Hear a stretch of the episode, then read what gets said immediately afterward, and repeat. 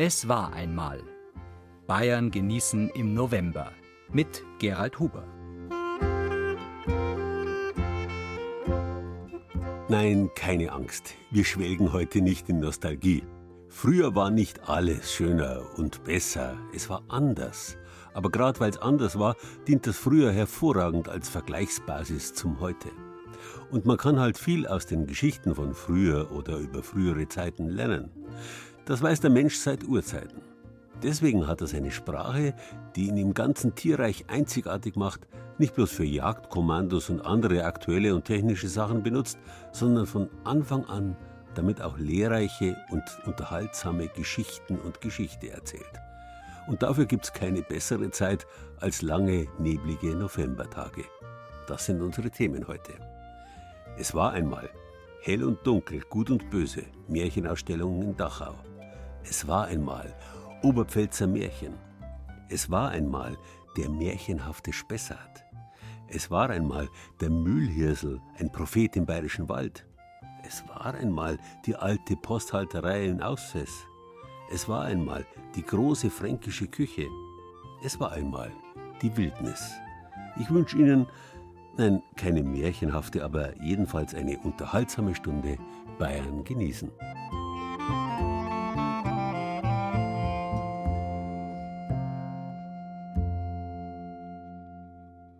Lernen, das kann man allein im stillen Kämmerlein tun. Die Kinder haben das in den vergangenen Monaten zur Genüge praktiziert. Viel besser aber geht's natürlich in Gemeinschaft. Das Unter in Unterricht oder Unterhaltung kann auch die Bedeutung zwischen haben. Zwischen Lehrenden und Lernenden wird Wissen vermittelt.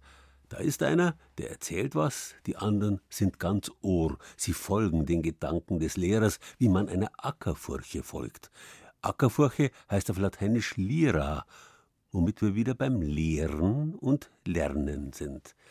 Gelernt ist natürlich schon immer worden. Da waren Schulen längst nicht erfunden. Und Jahrtausende lang haben die Unterrichtsstunden angefangen mit Es war einmal. Märchen und Sagen sind die älteste Literaturform, die wir haben. Zunächst rein mündliche Literatur, bis sie im 18. Jahrhundert gesammelt, bearbeitet und in Büchern festgehalten wurde. Während Sagen häufig auf regionale Besonderheiten und lokale Ereignisse Bezug nehmen, also quasi eine Art Heimatkunde vermitteln, sind Märchen ein Spiegel der menschlichen Seele und des Geistes. Heute würde man sagen, sie spiegeln die Conditio Humana, also die Grundlagen der menschlichen Existenz, die menschliche Natur. Alt und jung, Glück und Unglück, arm und reich, gut und böse und so weiter. Aus solchen Gegensätzen, aus Thesen und Antithesen lernt man eben. Das Oberbayerische Bezirksmuseum Dachau thematisiert in seiner diesjährigen Ausstellung derzeit einen weiteren derartigen Gegensatz. Hell und dunkel in Märchen und Sagen. Zu Beginn der Ausstellung ist es erst einmal ziemlich dunkel. Einzig und allein Flackerlichter beleuchten den ersten Raum. Dort dreht sich alles um eine regionale Sage aus dem Landkreis Freising. Der Lichtweg von Günzenhausen Einst fuhr der Kühnhauser, so nannten die Günzenhausener einen ihrer Großbauern im Dorf, mit seinem Trort auf Minga auffieh. In aller Frühe machte er sich auf den Weg zum Münchner Getreidemarkt. Kaum hatte er sein Dorf verlassen, sah er auf dem Planwagen ein Lichtlein sitzen. Also heute, wenn man von Kunstenhausen auf die Ingolstädter Landstraße fährt, dann fährt man heute noch auf dem Lichtweg zur Ingolstädter Landstraße weil es die Straße natürlich immer noch gibt und die so auch heißt. Diese Flackerlichter sind hier herin symbolisch für diese Seelichter, für diese Irrlichter, die dann eben, wenn das Leben irgendwie nicht gut zu Ende gegangen ist oder irgendwas nicht gelöst ist oder man sagt, ja, der geistert immer noch rum. Das sind eben diese Lichtlein. Und so muss man auch diese Sage letztendlich irgendwo interpretieren. Wer interpretieren mag, kann das tun, ermuntert Museumsleiterin Ursula Nauderer ihre Besucherinnen, die hier zwischen Elfen und Zwergen, Lichtgeistern und anderen Spukgestalten, so der Titel dieser märchenhaften Sonderausstellung, auf bekannte, aber auch unbekannte Märchen treffen. Wer hat schon mal von der schlauen Mama Samboa gehört, einer Art weiblichen Brandnerkasper, die den Tod austricksen bzw. den Borndelkramer zum Tanzen verführen will? Und wer war schon mal zu Besuch auf der kleinsten Bühne der Welt? Jörg Bäseke aus Pullach bei München wird in einem Film vorgestellt. Er ist ein Bühnenerzähler der besonderen Art.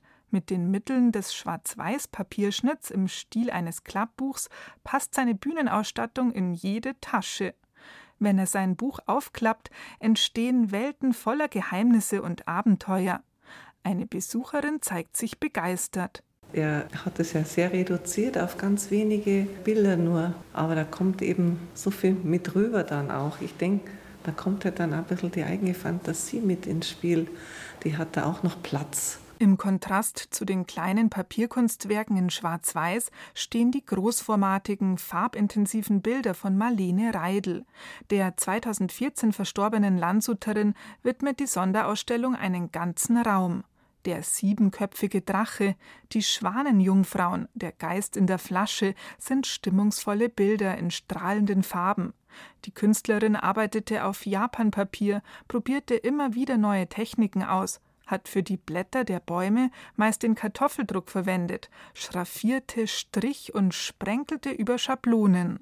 Fantasievoll und nicht so eng nach dem Märchen, genau Wort für Wort, dass das geschildert wird. Wenn man das anschaut, muss man sich das Märchen eigentlich fast selber zusammenreimen oder zusammenstellen, wenn man die Bilder sieht. Sehr beeindruckend, finde ich. Die Ausstellung schließt mit einem letzten großformatigen Bild der Landshuter Künstlerin und bringt dabei das Motto der Ausstellung Hell und Dunkel in Märchen und Sagen genau auf den Punkt. Eine riesige schwarze Kugel wird vom Wind in Bewegung gesetzt und verschafft auf diese Weise der leuchtenden Sonne Heilung und Platz. Illustriert ist hier ein Kindervers. Heile, heile Segen, morgen kommt der Regen, übermorgen Schnee, und dann tut es nicht mehr weh. Dieses Blatt finde ich so toll. Das finde ich so klasse und bringt eigentlich alles auf den Punkt, was diese Ausstellung will äh, oder was ein Märchen will, nämlich das Üble, das Große, das Schlimme, das Grausame. Das Unglück kann so groß sein, wie es will. Wenn die Tapferkeit und der Mut und die Liebe und die Zuversicht und das Vertrauen da ist, dann ist es besiegbar. Und das ist, warum man Märchen erzählt hat, erzählen wird und, ja, und auch erzählen muss.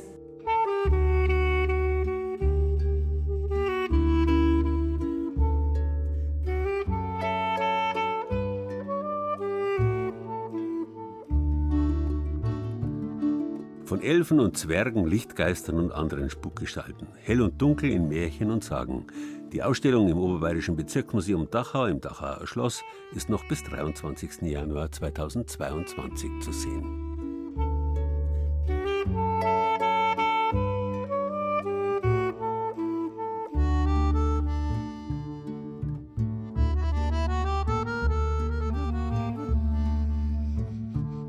Es war einmal. Auf Italienisch heißt das C'era una volta. Dieses Volta kann vielerlei bedeuten. Drehung, Wendung, Ziel, Richtung, Wolte eben. Aber eben auch Zeit, Zeitpunkt. Schließlich hat es die Zeit so an sich, dass sie sich im Kreis dreht, an der ständig voltierenden Erde hängt, am Jahreslauf. Und da sind wir auch schon bei der Bedeutung von Mal in einmal. Und das heißt Zielpunkt, Markierung, die vielleicht irgendwohin gemalt ist, wie in Denkmal oder Muttermal. Mal hängt aber auch mit dem Mehl zusammen, das man in kreisförmigen Bewegungen malt und das nur zufällig mit H geschrieben wird. So ist es auch beim Mahl, dem Essen, das nicht umsonst verdeutlicht wird zur Mahlzeit, dem Zeitpunkt, zu dem alle zusammenkommen, um gemeinsam zu essen. Einmal, zweimal, dreimal, viele Male hintereinander essen wir zu bestimmten Zeiten, arbeiten wir, schlafen wir. Daraus besteht das Leben, unsere Zeit. Die Zeit dreht sich im Kreis für ein und allemal. Der Märchenanfang Es war einmal ist nichts anderes als die programmatische Aussage, was jetzt kommt, ist allgemeingültig, zu jeder Zeit. Die längste Zeit seiner Geschichte hat der Mensch diese ewig gültigen Wahrheiten gelernt und darüber nicht groß nachgedacht. Erst als die uralten Wahrheiten durch die Aufklärung erschüttert wurden, sich durch die französische Revolution auf den Kopf gestellt sahen, wurden sich die Menschen des drohenden Verlustes bewusst. Und sie begannen zu suchen, zu sammeln und aufzuzeichnen. Die Brüder Grimm aus Hanau am Westrand des Spessarts haben als erste angefangen, die Geschichten ihrer Heimat aufzuschreiben. So ist der Spessart der verwunschene nördliche Grenzwald zwischen Bayern und Hessen zur deutschen Märchenlandschaft schlechthin geworden. Haut so weiß wie Schnee, Lippen so rot wie Blut, Haare so schwarz wie Ebenholz. So beschreiben die Brüder Grimm Schneewittchen in ihrem berühmten Märchen. Und diese Schönheit entfacht die Eifersucht der bösen Stiefmutter. Der Rest der Geschichte ist bekannt, doch was viele nicht wissen, Schneewittchen kommt wahrscheinlich aus dem heutigen Unterfranken, nämlich aus Lohr im Spessart. Das Lohrer Schloss, da gab es dann mal eine Prinzessin von Erthal. Und da Lohr eine Stadt war, die früher Spiegel hergestellt haben, um sie herum sieben Behügel. Beim Spessart ist früher Schwerspat abgebaut worden, da gab es da so kleine Männchen. Dann haben die auch ein bisschen ausgesehen wie Zwerge, weil die ja so Mützen auf hatten, ne, damit ihnen der Dreck nicht in den Nacken fällt. Und das alles so zusammengerechnet könnte, ja, Lohr ist die Schneewittchenstadt. Wie diese Frau aus Lohr erzählt. Eine Prinzessin, sieben Berge, sieben Zwerge, ein sprechender Spiegel, eine böse Stiefmutter. Mehr braucht's nicht fürs perfekte Märchen. Die Idee hatten drei Urgesteine aus Lohr beim einen oder anderen Shoppen Wein, sagt Barbara Grimm, die Leiterin des Spessart-Museums im Lohrer Schloss. Federführend war Stadtapotheker Karl-Heinz Bartels. Er hat dann 1986 einen Artikel veröffentlicht, war Schneewittchen eine Lohrerin? Die Anmerkungen, mit denen endet dieser Artikel, und wenn wir wieder einmal Windeier aufschlagen, sind Sie herzlich eingeladen. Wie so häufig beim Kleingedruckten, das liest kaum jemand. Und so hat dpa und andere große Sender weltweit, die sind voll auf diese These angesprungen. Und schwuppdiwupps hatten wir hier amerikanische, japanische und sonstige Fernsehsender im Haus. Das historische Vorbild für Schneewittchen war Maria Sophia von Erthal. Die Schwester des Fürstbischofs von Bamberg und Würzburg, Franz Ludwig von Erthal.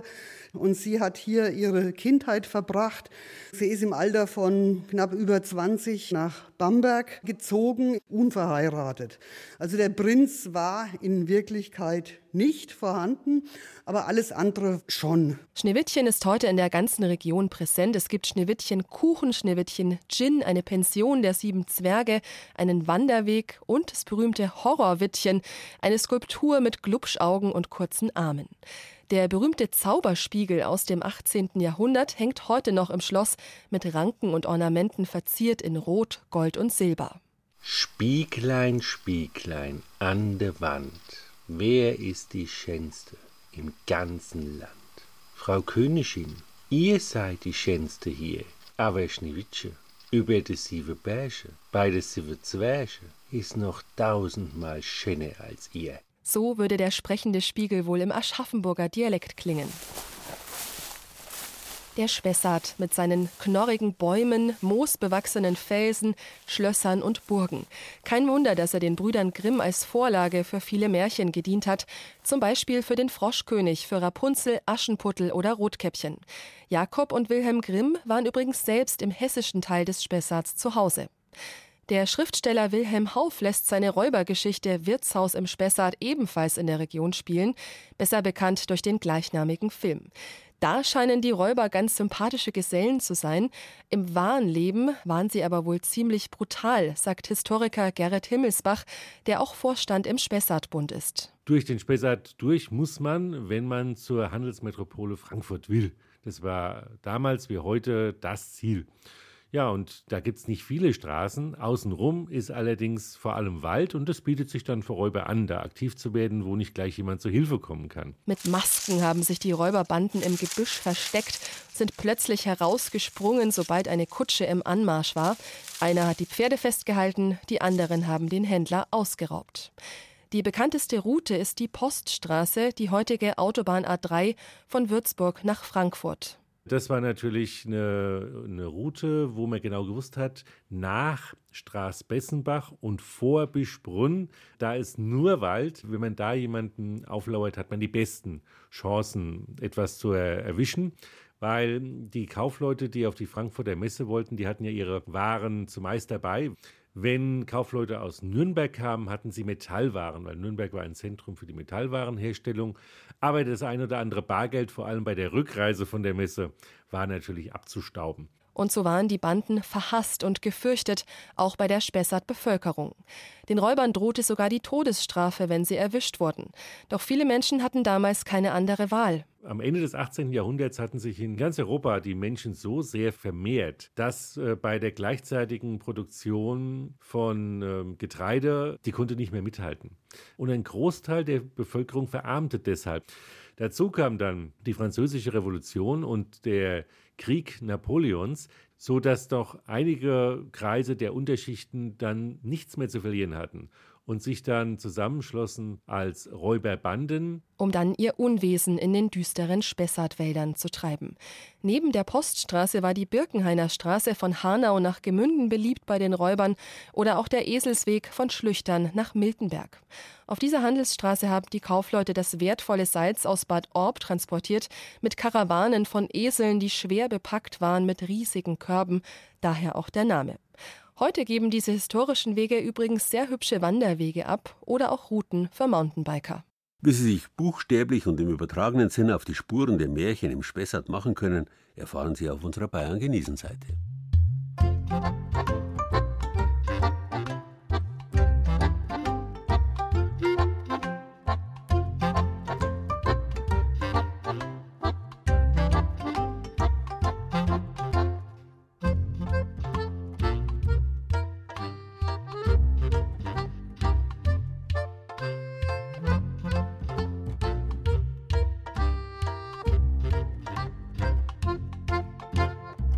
Von Märchen kann man nie genug kriegen. Und tatsächlich hängt das Wort Märchen, im Süden Deutschland hat es früher Märlein geheißen, mit unserem Wort Meer zusammen. Nicht bloß die Kinder sind begierig nach immer mehr alten Mähren, wie man früher die Kunde, die Nachricht genannt hat. Uns ist in alten Mähren gar wunders viel gesät, so beginnt das Nibelungenlied. Eine Geschichte, die man sich bei uns in Bayern erzählt hat und die schließlich in Passau erstmals aufgeschrieben worden ist.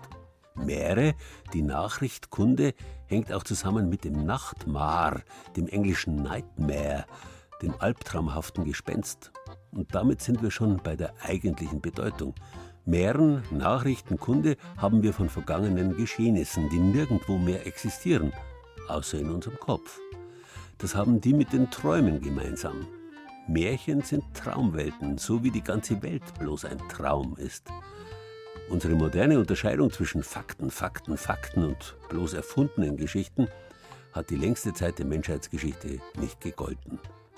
Wahr ist, was gut ist, gut erzählt ist, was lehrreich ist, nützlich. Träume bedeuten etwas. Sie sind uns zu unserem Besten geschickt worden, eingegeben wie Einfälle, Ideen, Eingebungen. Und das gilt auch für Märchen und Sagen, die uns die Welt begreifen lassen weil sie so überraschend wahr und wirklich sind. Deswegen will man immer mehr Märchen und deswegen gibt es sie überall auf der Welt.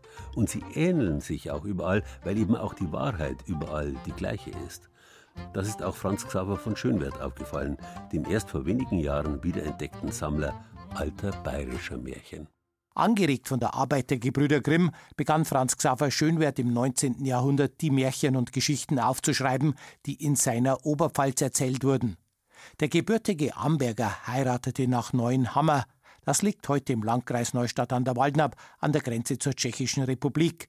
Dort hat er, unterstützt von einigen Helfern, diese Geschichten gesammelt, berichtet die Regensburger Autorin und Schönwertexpertin Erika Eichenseher. Eine irrsinnige Sammelarbeit, die da geleistet worden ist. Die haben sich dann an dem Tisch, der heute noch in Neuenhammer im Wirtshaus steht, zusammengesetzt und dann haben die die Texte sprachlich gegliedert und haben verglichen. Aha, ich habe dieselbe Geschichte auch gehört. Ja, wie schaut denn die Geschichte bei dir aus? Fasziniert von den Schönwerttexten hat sich Erika Eichenseher auf Spurensuche begeben. Im Jahr 2009 hat sie dann im Archiv des Historischen Vereins im Regensburger Runtinger Haus im Nachlass von Schönwert 500 unveröffentlichte Märchen und Geschichten entdeckt. Eine kleine literarische Sensation, die auch international wahrgenommen wurde. Da war zunächst einmal ein großer Artikel im Guardian drin. 500 Fairy Tales found in Germany, in Bavaria und daraufhin ist ein solcher Ansturm losgegangen. Die war ein Vierteljahr bloß nur am Computer gesessen und bloß nur am Telefon gesessen. Mein Mann hat gesagt, sag mal, was ist denn eigentlich los? Der, der hat zum Eifern angefangen. Weil auf einmal ich gefragt war und er nicht. Franz Xaver Schönwert hat einen ganz eigenen Erzählton, betont Erika Eichenseher, die Witwe des früheren Bezirksheimatpflegers Adolf Eichenseher. Sie misst den alten Erzählungen auch ganz aktuell einen hohen pädagogischen Wert bei. Mir ist ja wichtig, dass man erfährt, dass die Märchen eine gute Botschaft weiterleiten. Und dass der, der Protagonist, also der Mensch, der junge Mensch vielleicht, der gerade wackelt in seiner Orientierung, dass der kapiert, wenn ich ehrlich bin, wenn ich treu bin, wenn ich meine Aufgabe erfülle im Rahmen meiner Möglichkeiten, dann bin ich auf der sicheren Seite, dann kann ich erwarten, dass ich einen guten Lebensweg gehen kann. Und das ist eigentlich die Hilfestellung. Da helfen mir die ganzen Krimis im Fernsehen überhaupt gar nichts. Das ist etwas, was einen Lebensweg wirklich beeinflussen kann. In Neuenhammer gibt es einen Wanderweg, der sich speziell den Wassermärchen von Schönwert widmet. Da ist die Geschichte von den Wassernixen. Burschen aus dem Dorf sehen in ihrem Weiher wunderschöne Mädchen baden und es kommt zu einer Massenhochzeit. Und in der Hochzeitsnacht geht ein Geschrei los in allen diesen Brauthäusern. Die Türen fliegen auf, die Fenster fliegen auf, die Mädchen werden an die Haare rausgezogen und auf die Straße rausgeschmissen. Um Gottes Willen, was ist denn jetzt passiert? Und ihr seid überhaupt keine Frauen und das ist Betrug. Das muss der Richter richten. Und dann holen sie tatsächlich einen Richter und der beschließt und bestimmt, dass die Mädchen alle auf den Scheiterhaufen müssen, weil das keine Frauen waren, das waren Nixen. Die Nixen sollen auf einem Scheiterhaufen verbrannt werden. Aber dann eilt ihnen der Wassermann zu Hilfe und rettet die schönen Wassernixen. Die Nixen stehen schon bereit, die Verurteilten, und der Dorfvorsteher zündet den Haufen an.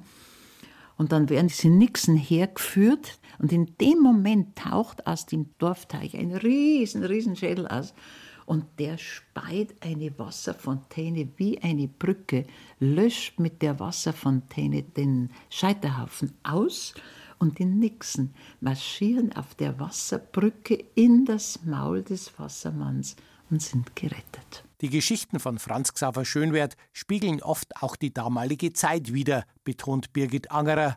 Die frühere Leiterin des Freilandmuseums Neustadt-Perschen bei Nappburg ist in der Schönwertgesellschaft aktiv. Zum Beispiel ein Bauer ist in den Wald gegangen und hat Reisig gesucht. Und dann hat der Oberförster hat gesagt, um Gottes Willen, also diese Bauern, die kommen ständig in meinen Wald und die klauen mir alles. Und er hat dann den Teufel zum Oberaufseher gemacht und der hat den dann auch erwischt und durch eine Wette ist der Bauer aber da wieder rausgekommen.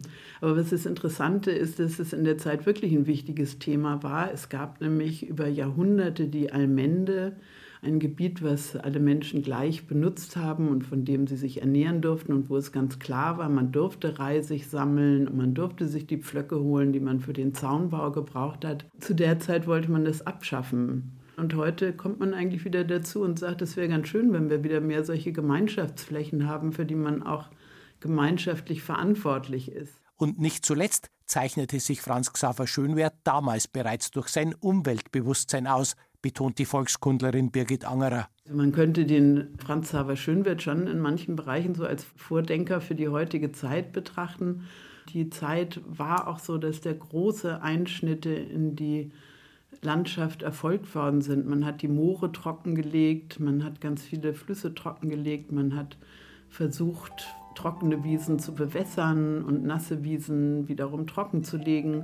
Und das war so die erste Flurbereinigung und die hat uns auch letztlich die Probleme geschaffen, vor denen wir heute stehen.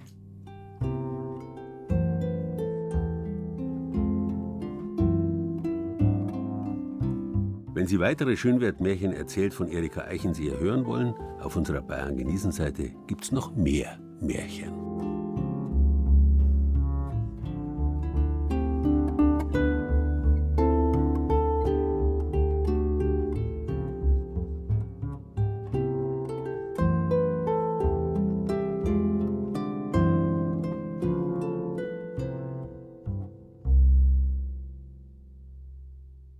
Märchen sind zeitlos. So wie es einmal war, so wird es immer sein, heißt es, solange sich die Welt dreht.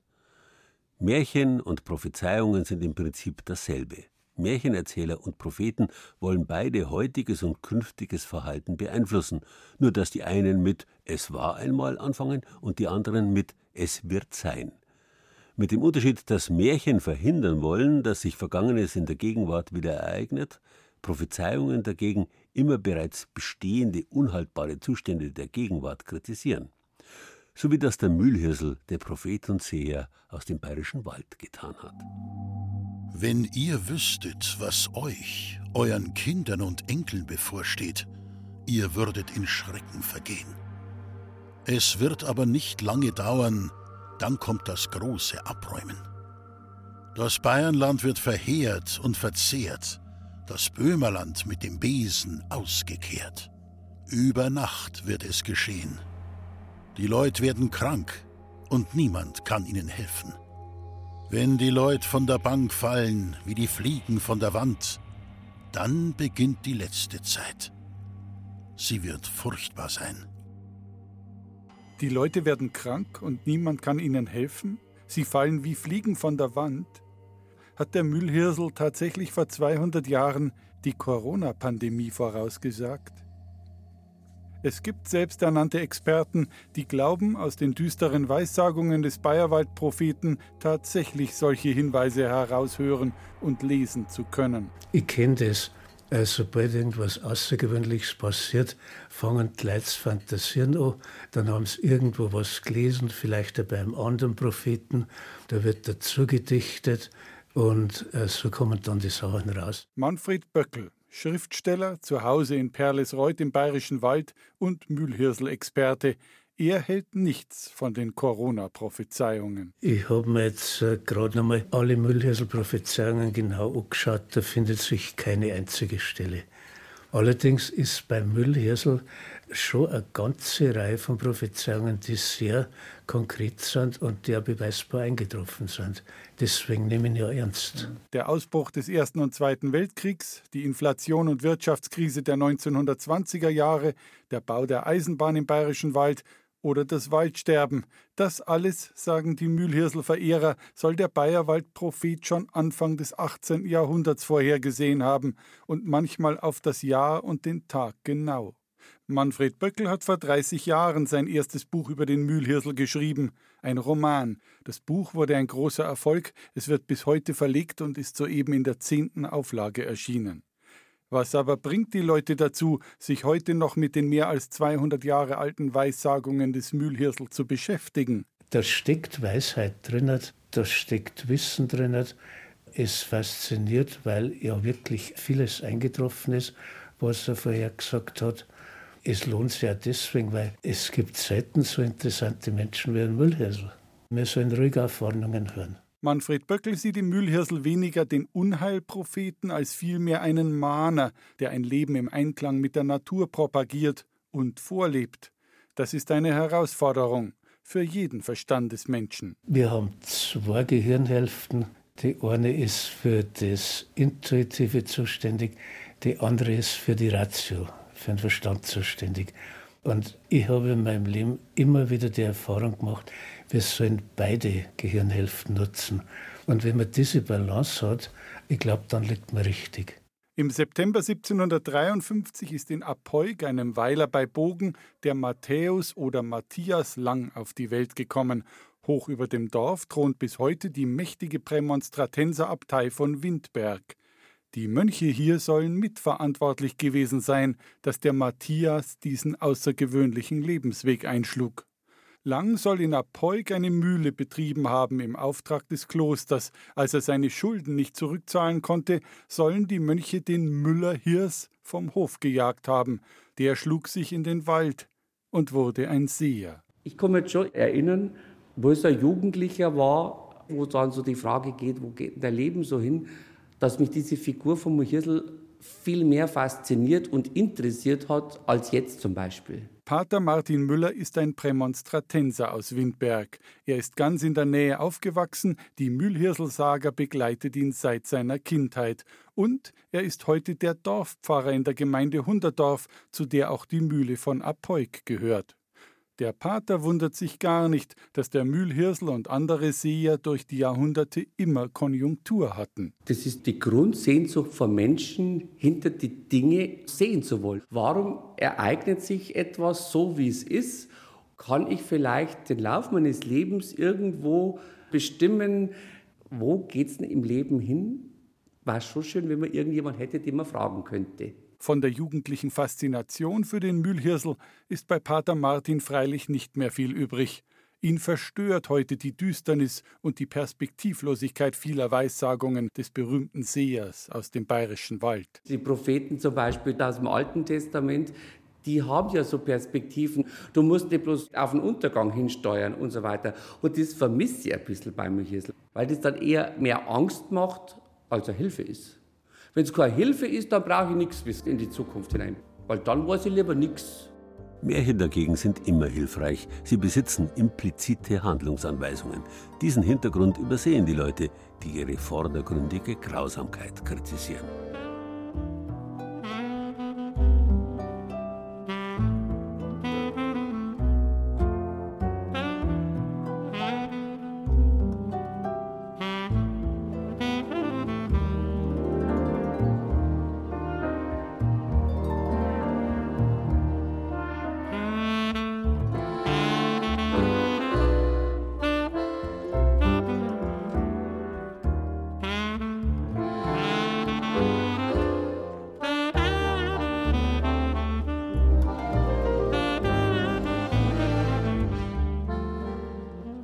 Märchen sind nicht wahr, aber wahrhaftig. Doch sie haben es schwer in unseren Zeiten, in denen nichts anderes gelten soll als nackte, faktische Wahrheit. Um den Besitz von Wahrheit ist ein globaler Streit entbrannt. Aber wer will noch unterscheiden zwischen News, Fake News, alternativen Fakten oder Lügen? Und das weiß doch jeder, dass die Versuchung groß ist, sich tief im Innern seine eigenen Wahrheiten irgendwie hinzubiegen.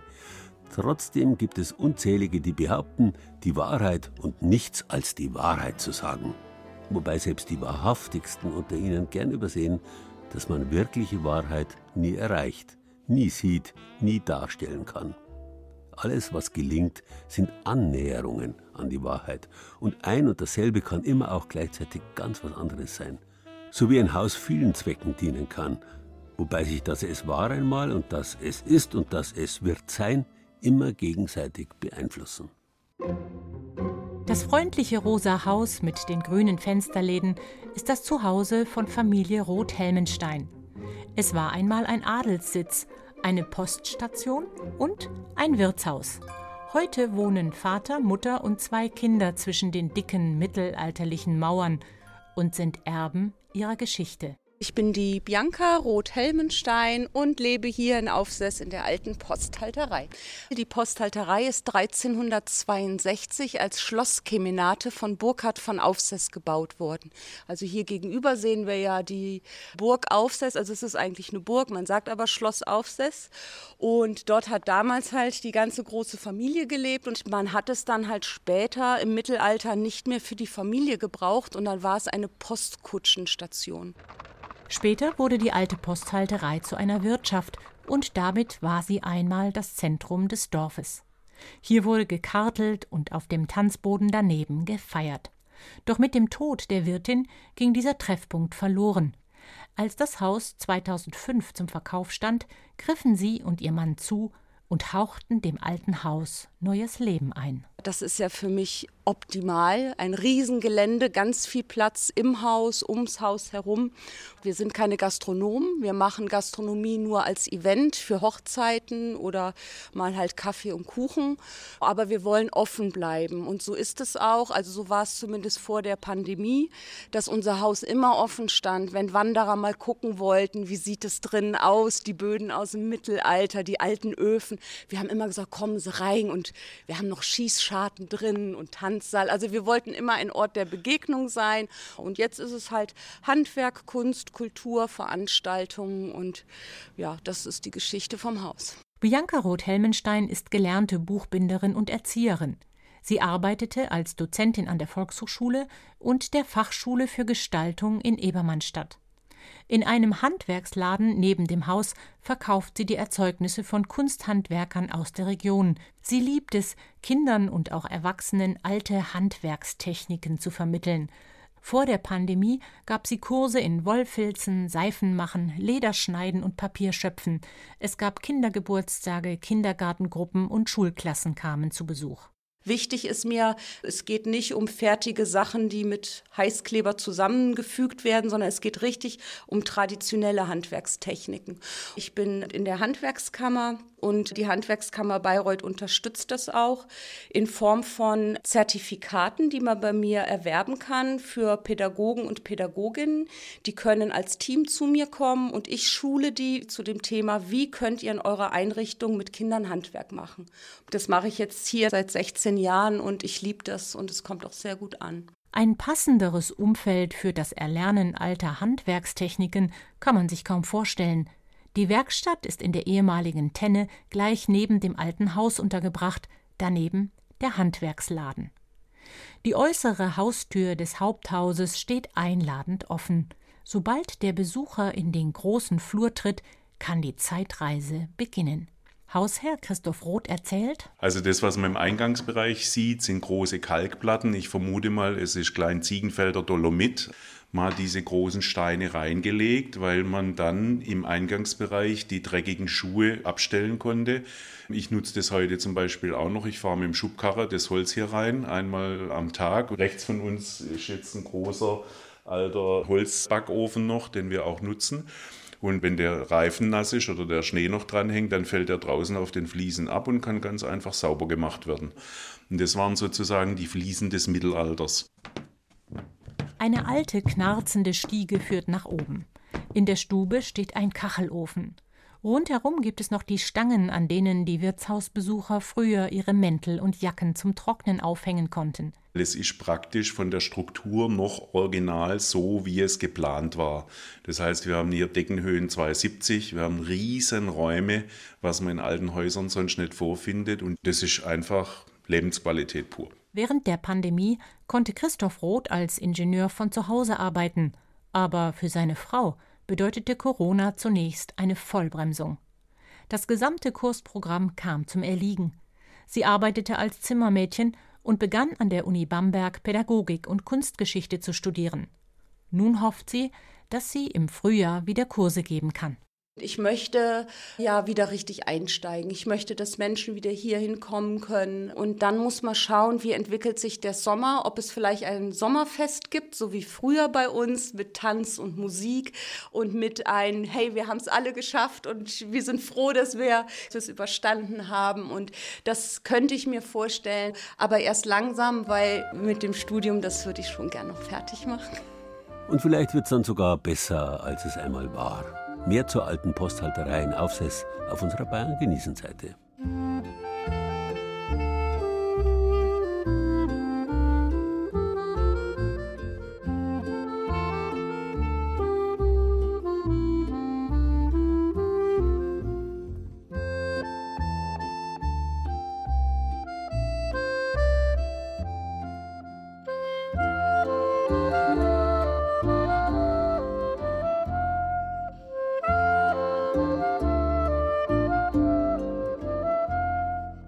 Die Wurzel wahr, wie in Wahrheit, steckt auch in der Vergangenheitsform von Sein.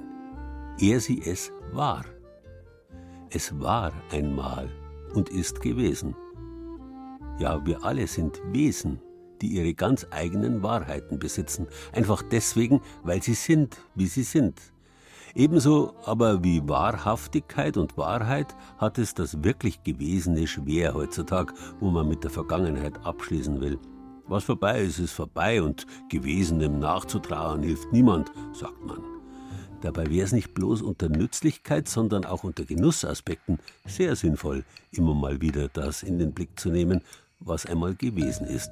Zum Beispiel, wenn es ums Essen geht, zum Beispiel in Franken. Da waren wir nämlich schon einmal viel weiter als beim Bratwurstbraten.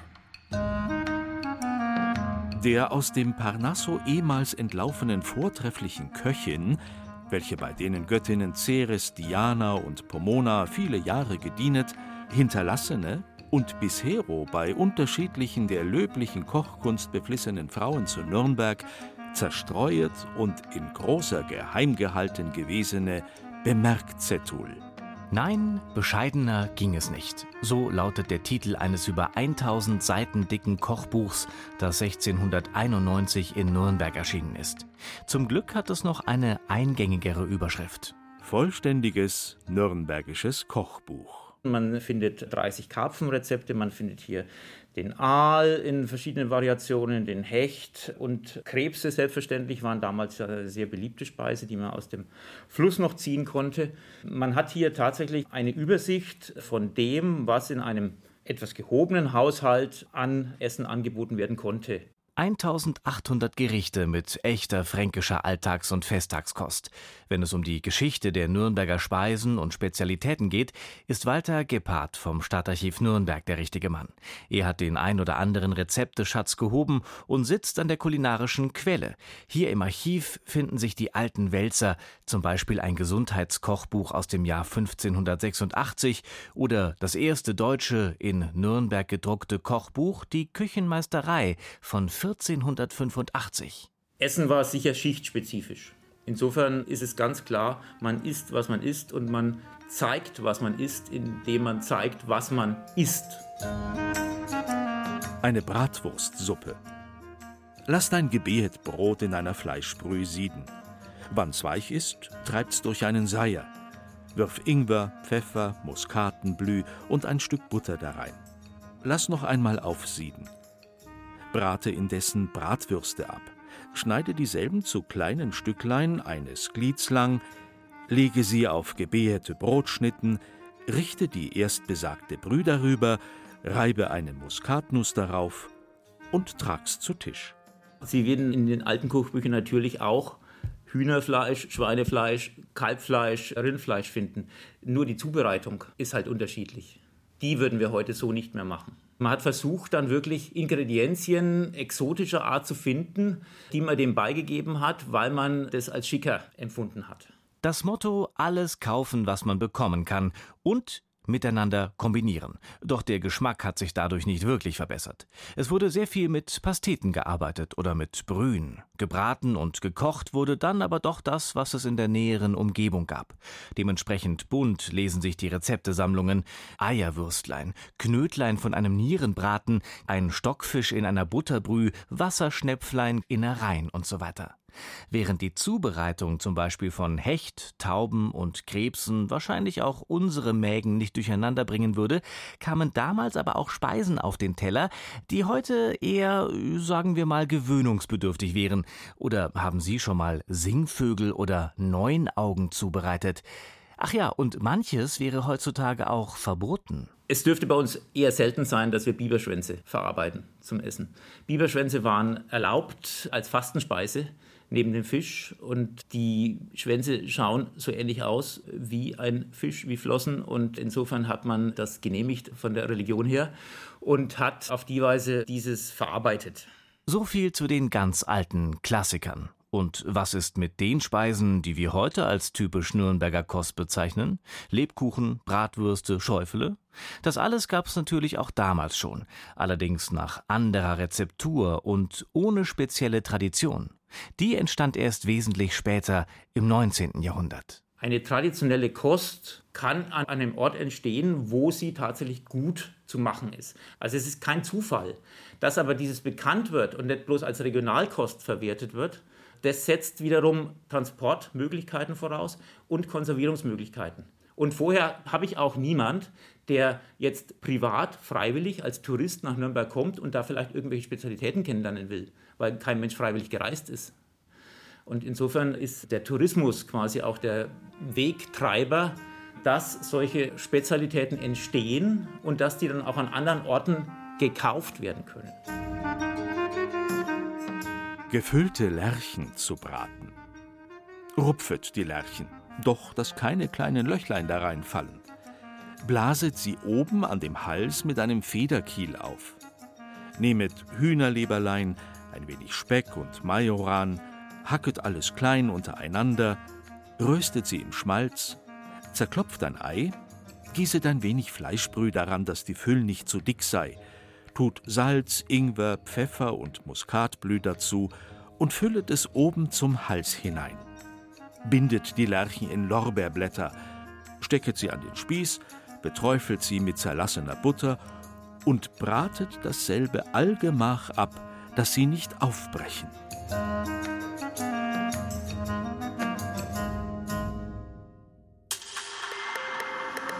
Stadt, Land, Wandel. Wo ist die Zukunft zu Hause? Die ARD Themenwoche auf Bayern 2. Morgen beginnt die ARD Themenwoche unter dem Motto Stadt, Land, Wandel. Und da passt unser nächstes Es war einmal sehr gut dazu. Unbestritten, Stadt und Land, das war einmal alles Wildnis, bevor der Mensch gekommen ist. Und von da an ist's bergab gegangen mit Natur, Umwelt und so weiter, wird heute gern und viel und laut behauptet.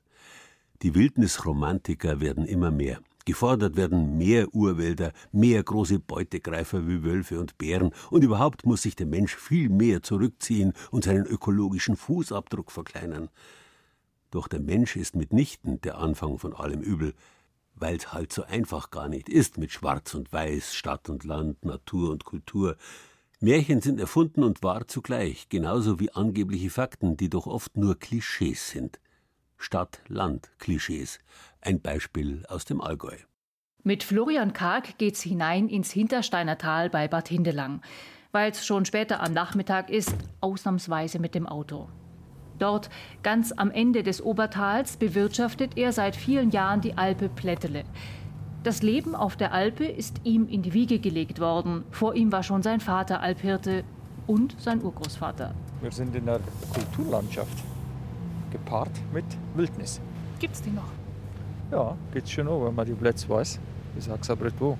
Das von Familie Karg betreute Gebiet fängt auf einer Höhe von gut 1200 Metern an. Wir stehen an einem Weidegatter. Der Alphirte deutet auf die gegenüberliegenden Hänge. Da. Siehst, das kannst du eigentlich gut kennen. Alles, was noch leicht grün ist, wird beweidet, wie gemäht. Und links davon, wo die Bosche und das ganze Zeug kommen, das ist nachher Wildgebiet. Selbst an diesem spätherbstlichen Nachmittag präsentiert sich das Tal wie im Bilderbuchprospekt. Die Luft ist klar, die Bäume färben sich in unterschiedlichsten Gelb-Orange-Brauntönen. Das Grün der Wiesen ist noch nicht ganz verblasst. Im Hintergrund rauscht der Zufluss zum Obertalbach in die Tiefe. Das ist ja ein Geschenk. Der andere muss dreimal im Jahr auf Südtirol fahren oder in die Schweiz irgendwo hin und ich kann jeden Tag da singen und arbeiten. Und, und mir dünkt das alles noch schön ohne das menschliche Zutun, ohne die Beweidung durch das Vieh, ob nun Jungrinder oder Milchkühe, Ziegen, Schafe oder auch Pferde, würde dieser Fleck Erde ganz anders aussehen. Er geht einen Schritt zur Seite Richtung Wiese. Das ist wilder Bewuchs, der abgeweidet wurde, also so kann man es sagen. Das ist der natürliche Boden und der wird über Jahrhunderte schon so bewirtschaftet. Und dank der Bewirtschaftung ist es auch so schön. Am Frühling, da sind ja hunderte von verschiedenen Blümchen, die blähen. Da haben wir ja viel mehr dran, die ganzen Insekten und so weiter. Das hat ja alles einen Zusammenhang. Die Forderung, dass man der Wildnis wieder freien Lauf lassen sollte, damit sich die Natur selbst reguliert, kennt auch Werner Betzing nur zu gut. Der emeritierte Professor für Kulturgeographie der Friedrich-Alexander-Universität Erlangen-Nürnberg beschäftigt sich seit vielen Jahren intensiv mit der Diskussion. Seiner Meinung nach hängen viele Menschen einem Wunschbild von Natur und Wildnis nach, weil sie von falschen Voraussetzungen ausgehen. Sie haben das Gefühl, das wäre doch gut, wenn alles wild wäre. Gerade im Almbereich ist es ja so, dass viele Menschen denken, das ist von Natur aus so. Pustekuchen ist überhaupt nicht von Natur aus so. Von Natur aus wäre alles bewaldet und sie würden gar nichts sehen, weil der Weg zum größten Teil im Wald verläuft und sie nicht rausgucken könnten. Das merken die meisten aber überhaupt nicht. Wer sich selbst überzeugen möchte, wie das aussieht, der findet Beispiele in den österreichischen Alpen. Von der Steiermark über Oberösterreich bis hinein nach Kärnten gibt es enorme Waldflächen, die aber kaum einer kennt, weil es für den Tourismus einfach nicht attraktiv sei, so Betzing. Außer für Jäger, aber die sorgen dafür, dass kein anderer hinkommt, sondern nur sie selber. Auch wenn für viele der Begriff Bodenhaftung negativ im Sinne von überholt und altbacken besetzt ist, aber letztlich ist die Bodenhaftung essentiell wichtig für den Menschen. Die hat er aber mit der zunehmenden Technisierung des Lebens verloren, sagt der Kulturgeograf. Gerade wenn der Mensch heute nicht mehr Bezug hat zu dem, was er riecht, was er schmeckt, was er tastet, dann verliert er unglaublich viel. Unsere heutige Welt ist ja immer stärker bloß auf das Kognitive, bloß auf das reine Wissen, auf Fakten und solche Sachen ausgerichtet. Und das greift viel zu kurz. Das betrifft nur einen Teil des Menschen und wesentliche Elemente des Menschen fallen dann weg. Deswegen ist die Bodenhaftung so wichtig und nichts Provinzielles, sondern eigentlich die Basis des In der Weltseins des Menschen. Auf die Frage, was er von den vielen Sommern auf der Alpe mitnimmt, antwortet Florian Karg, ohne auch nur eine Sekunde lang zu überlegen. Es erdet. Manchmal hat er das Gefühl, dass Touristen seine Welt verklären und als eine Art Disneyland erleben. Schnell mal hinfahren, aus dem Bus aussteigen und die angebliche heile Welt bestaunen. Unterm Strich weiß aber keiner zu schätzen, was er vor Augen hat. Jetzt sind die Weiden leer. Die Tiere sind seit Ende September wohlbehalten im Tal. Keine Schellen sind mehr zu hören. Nur das Rauschen des Bachs, der eine oder andere Vogel, das diffuse, leise Rauschen im Ohr.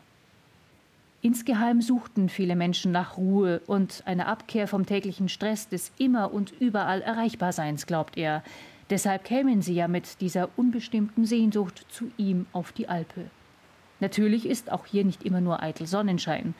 Trotzdem, Florian Kargs Blick geht nachdenklich ins Nirgendwo.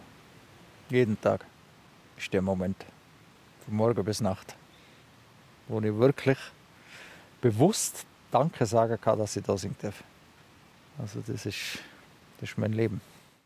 Über die Wintermonate sind die Hütten der Alpe Plättele geschlossen, aber auch ohne Einkehr kann man zu allen Jahreszeiten wunderbar die Schönheiten des Hintersteiner Tals erwandern und erspüren.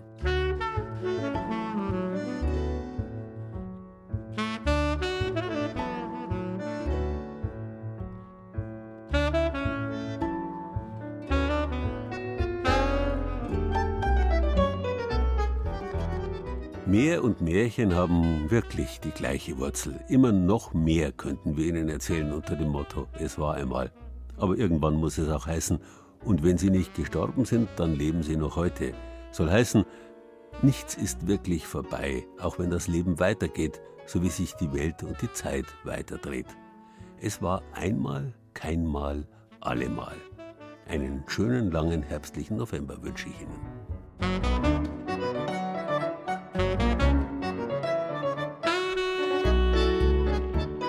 Es war einmal. Das war Bayern genießen im November mit Gerald Huber und sieben Beiträgen aus den sieben bayerischen Regierungsbezirken. Sarah Koschamos berichtete von der oberbayerischen Märchenausstellung im Bezirksmuseum Dachau. Christiane Scherm aus dem Studio Mainfranken war unterwegs im märchenhaften Spessart. Bayerische Märchen aus der Oberpfalz von Franz Xaver von Schönwert hat sich Thomas Muckenthaler aus unserem Studio Regensburg erzählen lassen. Uli Scher, ebenfalls aus dem Studio Regensburg, hat die Geschichte vom Bayerwald-Propheten Mühlhirsel erzählt. Susanne Rosbach aus dem Studio Bamberg hat sich alte Handwerkstechniken in der alten Posthalterei im oberfränkischen Aufsess angeschaut. In die große alte fränkische Küche hat sich Tobias Föhrenbach aus dem Studio Nürnberg einführen lassen. Und Doris Bimmer aus unserem Studio Kempten war der Wildnis im Allgäu auf der Spur. Ton und Technik Frank Bonsack, Redaktion Gerald Huber.